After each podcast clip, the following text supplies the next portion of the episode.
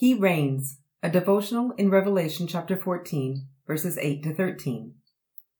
I used to play the piano. In fact, I took lessons for 10 years. Every week for those 10 years, I had the same task to play scales. Over and over in different ways and with different rhythms, I would practice scales. Ask any child who has had to practice scales if they enjoy it, and they will tell you no. But ask every piano teacher if it's an essential habit. They will answer yes. Scales are the foundation of music.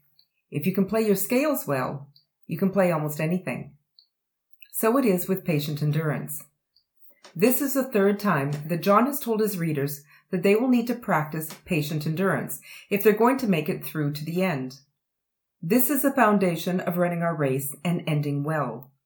When things get difficult, when persecution comes, when wrong seems right and right seems wrong, and we don't understand everything that's going on, we need patient endurance.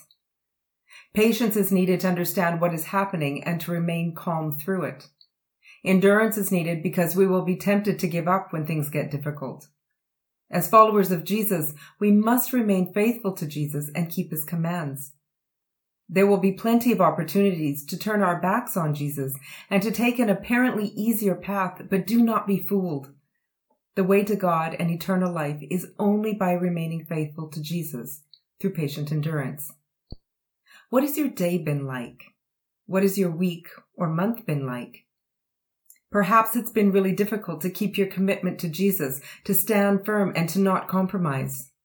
Well, today is a new day. The Holy Spirit is near and will grant you peace as you ask for it and as you need it. Your faithfulness is not in vain, and what you do for Jesus will never be forgotten.